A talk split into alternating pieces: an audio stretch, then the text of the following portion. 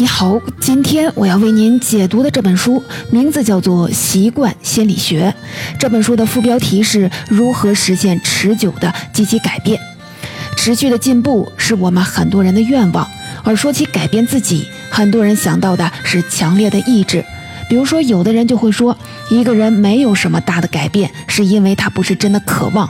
有许多名人回顾自己的过往，认为自己成功最关键的因素就是找到了自己真正渴望的东西，因为他是真的想达成那个目标，所以就会展现出强烈的意志，会义无反顾地去做，进而不断地坚持，创造令人瞩目的成就。但是今天这本书的作者认为，虽然个人意志确实可以帮我们做出一些短期的改变，但是如果我们想做出长期的改变，个人意志的作用就没有那么明显了。实际上，在我们平时有意识的自我之外，还有一个无意识的习惯性自我，负责处理重复的事物。而一个人要积极的做出持久的改变，其实需要调整习惯性自我的行为模式。换句话说，长期改变的关键不是意志，而是习惯。这本书的作者是温迪·伍德，是美国南加州大学的心理学教授，研究习惯三十多年，是这个领域的专家。这本书是他多年研究的总结与精华。在这本书当中，我们不仅可以读到理解习惯的不同方式，而且可以了解到不少培养习惯的实际方法。接下来的解读，我将分成两个部分。第一部分，我们一起来看看，在作者的眼中，为什么是习惯让人积极的、持续的改变呢？习惯究竟是什么呢？第二部分，作者在书中给出了哪些养成习惯的实际方法呢？那么第一部分，我们先从这样一个问题开始聊起：自我控制的关键是什么呢？让我们先来看看这样一个场景：一个人在过了许久之后，终于下定决心要去减肥。他发了一条朋友圈，里面隶属了肥胖给自己带来的种种困扰，同时痛下决心，表示自己一定要好好减肥。接下来每个月瘦五斤，一年后迎来全新的自我。欢迎大家来监督自己，不瘦下来誓不为人。各路的朋友也纷纷的点赞留言，表示相信他一定可以做到。在我们的生活当中，如果有谁愿意这么做，我们可能也会去为他加加油，但同时呢，可能不会太当真。这不是怀疑他减肥的决心，而是失败率真的太高了。剧情常常是开始的第一个月效果确实很好，这个人发了条朋友圈，说自己减了七斤，恭喜自己超额完成任务，大家纷纷的点赞庆贺。再过几个月就没有然后了，这个人再也没有发过任何朋友圈，大家也都很有默契的再也没有提过这件事情，好像这件事儿啊从来没有发生过一样。很多人在努力改变自己的路上也会有类似的经历，一开始踌躇满志，觉得自己一定可以达成某个目标，但是没几天之后就没干劲儿了。就算赌上了自己的脸面和个人形象，最后也大概率会不了了之。想要通过自我控制做出持久的积极改变，真的是一件非常困难的事情。自我控制虽然困难，但却是非常必要。书里提到了心理学上著名的棉花糖实验，来说明自我控制的重要。心理学家召集了一群小朋友做实验，给了他们每人一块棉花糖，并且告诉他们，十五分钟后，如果他们可以做到忍住不吃，就可以再获得一块棉花糖。结果实验当中，可以忍住不吃棉花糖的孩子，后来普遍取得了更高的人生成就。这个实验说明，自我控制力强的人更容易获得美好的人生。以往呢，很多人实现自我控制的方式是自我否定。比如说，一些在减肥的人，为了打消想吃零食的念头，他们可能会跟自己说：“你看看，你都胖成什么样了，还吃啊？你连自己的体重都控制不了，你还能干什么呢？”这样做的动机啊，不难理解，他们是希望通过自我否定来坚定自己想要改变的意愿，以此来实现自我控制。从上面的例子，我们很容易得到这样一个结论。自我控制依靠的是强烈的意志。按照这个结论啊，那么那些自控力强的人，应该意志啊都特别的坚定，特别擅长控制自己乱七八糟的念头，专注在必须做的事情上。但是作者通过调查研究发现，自控力好的人却并不是因为他们可以更好的克制杂念，而是因为他们很少产生杂念。书里啊举了一个锻炼的例子。一个不怎么运动的人，在锻炼的时候会非常的费劲儿，在锻炼前，他就会内心天人交战，反复衡量纠结，在锻炼的过程当中，也会经常感到不舒服，想要放弃。有不少的人会因此感叹自己意志力不够。那是不是说，一个经常运动的人，因为能更好的控制自己，所以可以坚持下来呢？作者说，并不是。经常锻炼的人，在锻炼时不需要说服自己，直接就去锻炼了，没有纠结。而且在锻炼的过程当中，他们几乎心无杂念，什么也没有想。因此啊，如果一个经常锻炼的人和一个初学者一起去锻炼，初学者坚持不下去了，而经常锻炼的人脸不红气不喘，并不是因为后者更能忍耐痛苦，而是因为他在整个过程当中受到的阻力更小。作者说，自我控制的关键不是强烈的意愿，而是建立稳定的行为模式。用我们熟悉的话说，就是养成好习惯。可能会有一些人不同意这个说法，在他们看来，没有强烈的意志，我们怎么能每天坚持养成好习惯呢？现在作者告诉我们，重要的不是意志，而是习惯。这没有因，哪有果呢？这就要说到作者对于习惯的不同理解了。在作者看来，习惯并不是一个我们用意志力形成的动作惯性，而是另一个自我的工作方式。我们的体内有两个不同的自我，一个是有意识的，负责做选择、做决定；而另一个是无意识的，负责完成很多重复性的工作。作者将后者称为习惯性自我。让我们回到减肥这个场景。一个人拼命拼命的锻炼减肥，希望自己日复一日的坚持可以让自己吃的少、动得多，变成一种生活常态。但坚持了一段时间之后，突然有一天，他在看电视的时候，不自觉的拿起了薯片就开始吃。等他反应过来的时候，一包薯片片已经吃了大半儿了。在这个场景里，并没有其他的人怂恿他吃东西。究竟是什么让他减肥失败了呢？对，就是他自己。但并不是自己有意识的部分。在过去啊，我们一般说这是人性当中的惰性，或者说是自己身上不良的行为模式。但是作者提醒我们，无意识吃薯片的动作仅仅只是冰山一角，在它的背后是我们体内一整套自动驾驶系统，这就是习惯性自我。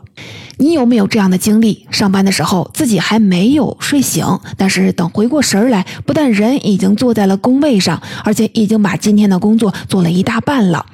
我们很久没有说方言或者骑自行车，但是等我们开始做的时候，我们的身体好像有自我意识一般，自己行动起来了。在这背后起作用的就是我们的习惯性自我。我们并不容易意识到这个习惯性自我的存在，但是它确实是我们生活当中极大的一部分。这部分有多大呢？书里也给了这样一组数字：日常生活当中，习惯性行为占卫生行为的百分之八十八，工作行为的百分之五十五，体育锻炼的百分之四十四，在我们休息放松当中也占百分之四十八。换句话说，我们生活当中有近一半的动作其实是无意识的自我在掌管，处于一种自动驾驶的状态。我们有意识的自我其实只觉察到了其中很小的一部分，管其中和自己。目标一致的叫做好习惯，不相符的叫做坏习惯。在过去呢，因为意识不到习惯性自我的存在，我们常常会把他的作为归结到有意识的那个自我身上。比如说，我们可以轻松地坚持做某件事情，我们往往会觉得是自己自律；而如果自己没有坚持下来，就会觉得是自己自律性太差，抵御不住诱惑，无法做到对自己的有效控制。但其实啊，大可不必。根据作者的调查，实际上啊，大多数非常自律的人什么也没有想，他们就是在自动驾驶。和无意识吃薯片啊没什么两样，他们并不是更努力，而是更擅长与另一个自我合作。我们有两个自我，听上去啊有点匪夷所思，但其实脑科学是可以解释这个现象的。我们大脑有两种不同的神经回路，一种叫做联想回路，另一种叫做感觉运动回路。这两个回路的分工有明显的不同。当我们开始在熟悉的环境当中做重复的动作，我们就很容易切换到联想回路，也就是习惯性自我的模式。这样做的好处很直接，那就是节省能量。作者说，其实有意识的行动是非常消耗能量的，因此我们的大脑当中会将相当部分的重复性工作交付给习惯性自我去完成。这样解释了为什么我们下决心去控制自己的行为往往很难长久。这相当于是让我们长期处于有意识的状态，能耗太高，遭到了我们身体的抵制。如果我们从不同自我的角度看过去，我们就会发现，要实现长期有效的自我改变，并不是养成好习惯那么简单，而是需要两个自我形成有效的相互配合。我们学习开车就是一个典型的例子。最开始新手上路的时候，很多人感到非常的紧张，感觉自己时刻处于生死边缘，每次出去练车都特别的紧张。但是慢慢熟悉之后，很多老司机甚至不会意识到自己在开车，这就是两个自我之间完成了交接，把开车这项任务从有意识的自我交接给了无意识的自我。如果两个自我的配合不一致，则容易出现各种各样的问题。前面提到的减肥失败，其实就是我们。尝试用有意识的自我完全取代无意识的自我去完成减肥的任务，但是，一旦出现我们熟悉的重复场景，无意识的自我再次接管身体，开始按照之前的模式行事，我们就会发现很多坏习惯开始死灰复燃了。既然是两个自我的配合，那当然不总是意识自我为主，习惯自我为辅。在一些场合，我们需要让习惯性自我主导配合，比如说高压力的环境，压力会影响我们有意识的发挥，但是习惯性自我可以保持稳定。所以在运动员训练的时候，很多教练其实会把训练的重心放在习惯的培养上。作者采访了南加州大学的橄榄球总教练，他认为打球的关键是消除困惑。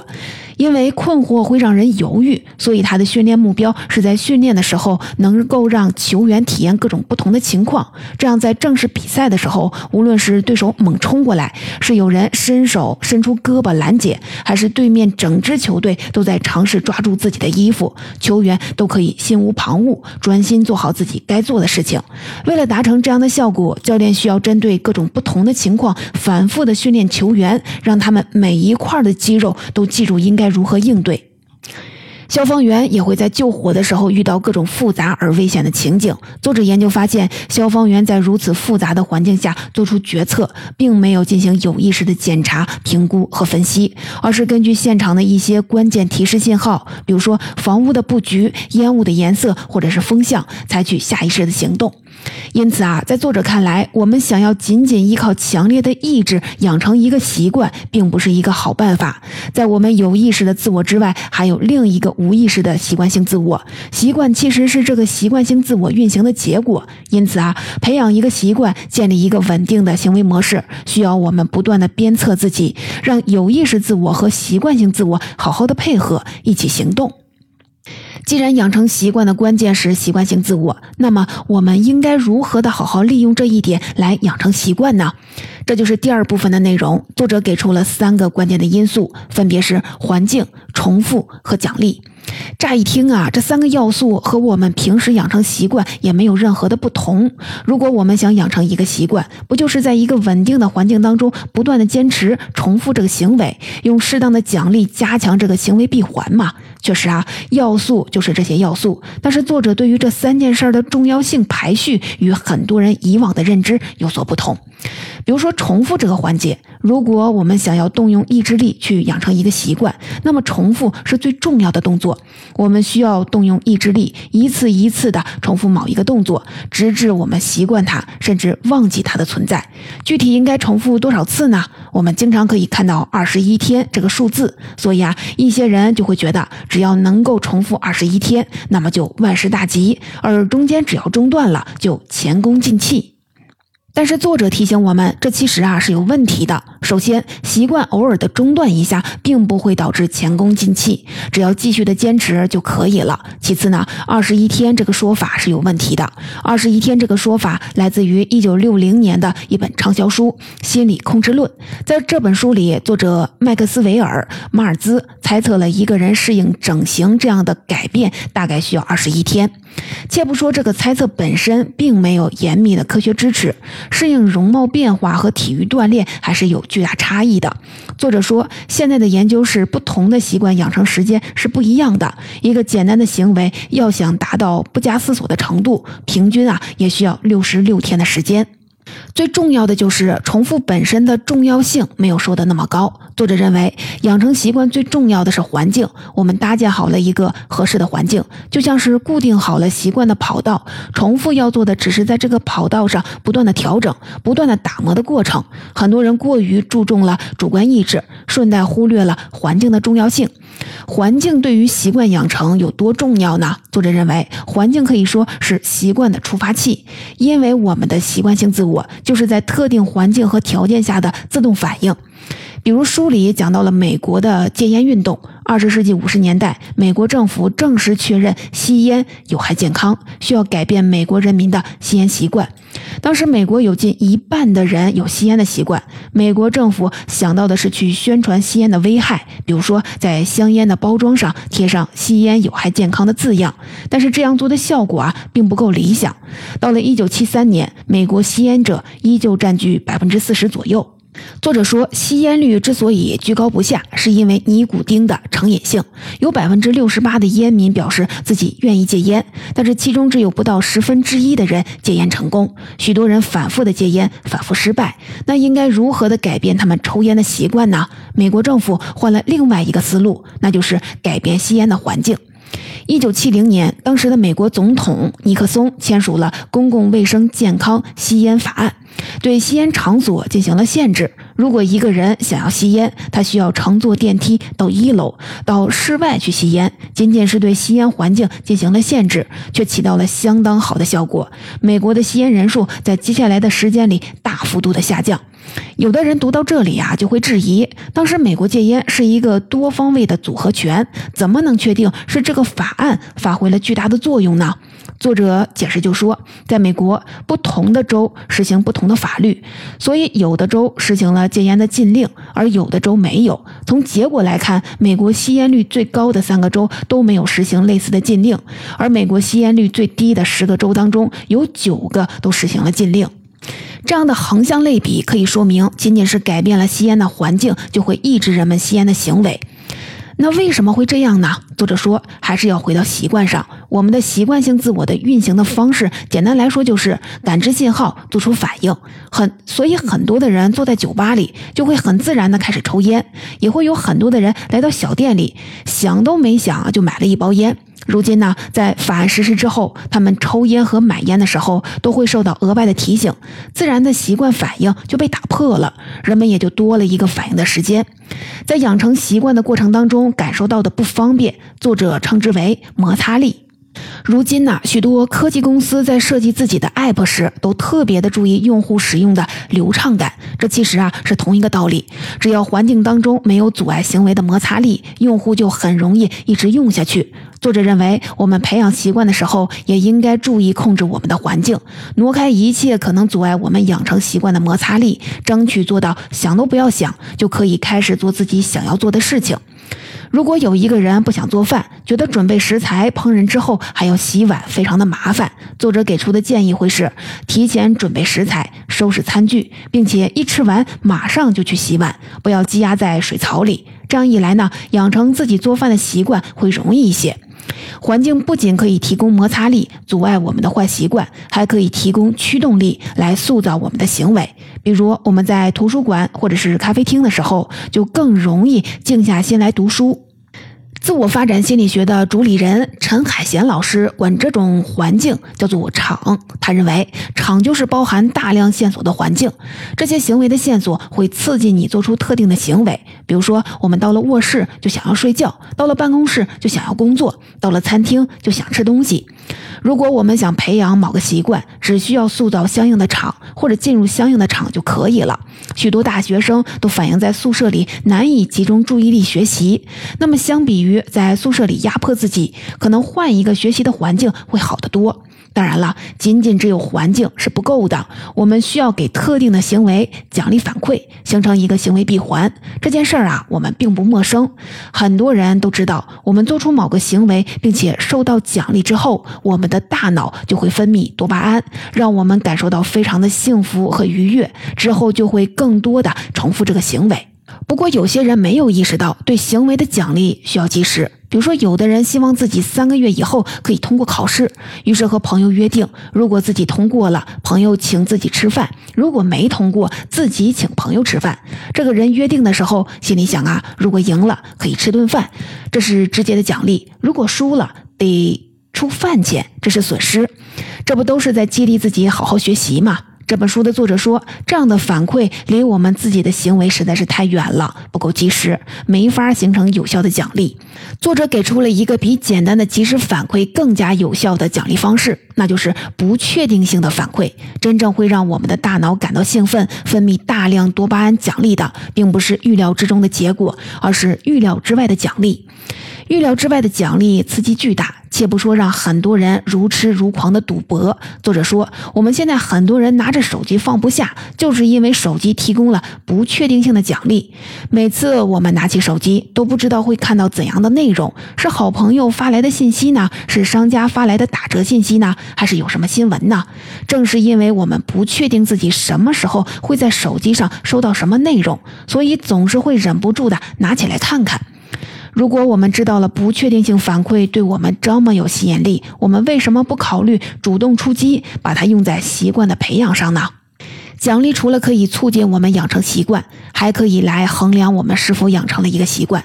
作者说，我们是否养成了一个习惯，有一个非常简单的判断的标准，那就是没有奖励了，我们依旧会继续的这个行为。那么这就说明这个行为已经成为了一个习惯。而在达到这个程度之前，作者就说，我们需要调整环境和奖励，确保自己不断的重复特定的行为，直到这个行为成为我们习惯性自我的一部分。这就是习惯养成的三个要素：环境、重复、奖励。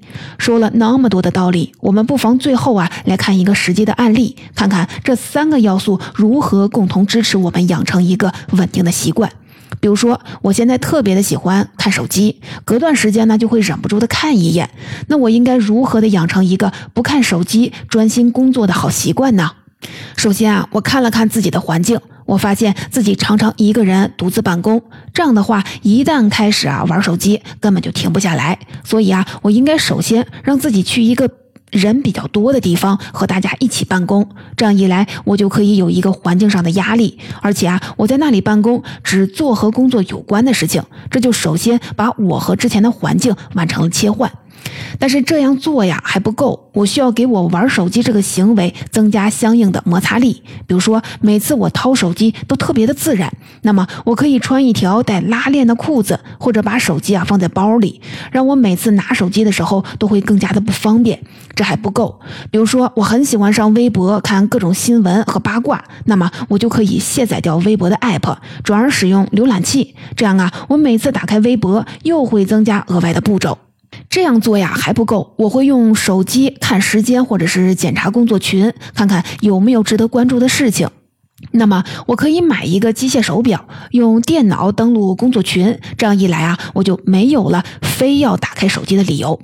但我还需要给自己设置一个奖励机制。我想到的办法是，每次想要玩手机了，就去给亲戚朋友打个电话。平时没有时间去关心他们的生活，现在每次有了玩手机的念头，都去跟他们打电话。一方面呢，这会进一步的增加我玩手机的摩擦力；另一方面，每次和人聊天，我也不知道会收获到什么，可能经常会收获到意想不到的结果，这就构成了一个不确定性的奖励。总结《习惯心理学》这本书的主要的内容，我就为您介绍到了这里。我们一起来总结一下。在作者看来，要想实现长期有效的改变，我们不能依靠自己的意志力，而需要借助习惯的力量。习惯并不是我们靠自我否定努力坚持养成的行为习惯，它其实啊是习惯性自我的行为方式。我们需要有意识的自我和习惯性自我一起努力，才能真正的实现长效的改变。而要改变习惯性自我的行动方式，养成一个好习惯，作者提出了三个建议，分别是构建环境，给我们不想要的行为增加摩擦力，为我们想要的行为提供驱动力。之后呢，我们要给想要的行动提供奖励，并且不断的重复这个过程，直到我们养成了一个新的习惯。最后呢，我想要来说说我自己的一点心得和感受。以往啊，我们说起改变，往往是一个扩展上限的动作，希望做得更好、更快、更多。但是读完这本《习惯心理学》，我就意识到，改变还有一个重要的维度，那就是不断的提升我们行为的下限。大公司会在内部不断的强调流程和规范，一个专业的运动员会去不断的重复基础训练，不是因为这样做会让他们超越自身的极限，而是尽量的确保无论在什么情况下都不会去犯低级错误，我们一般称高上限为天才，而称高下限为专业。天才不可求，而且因为我们精力、体力、创造力的制约，我们的上限往往会在某个年轻的时候迎来自己的峰值，然后不可逆的就开始下降。但是提升下限却是一个我们可以不断优化、不断提升的过程。愿我们从今天开始，日拱一卒，时光不辜负。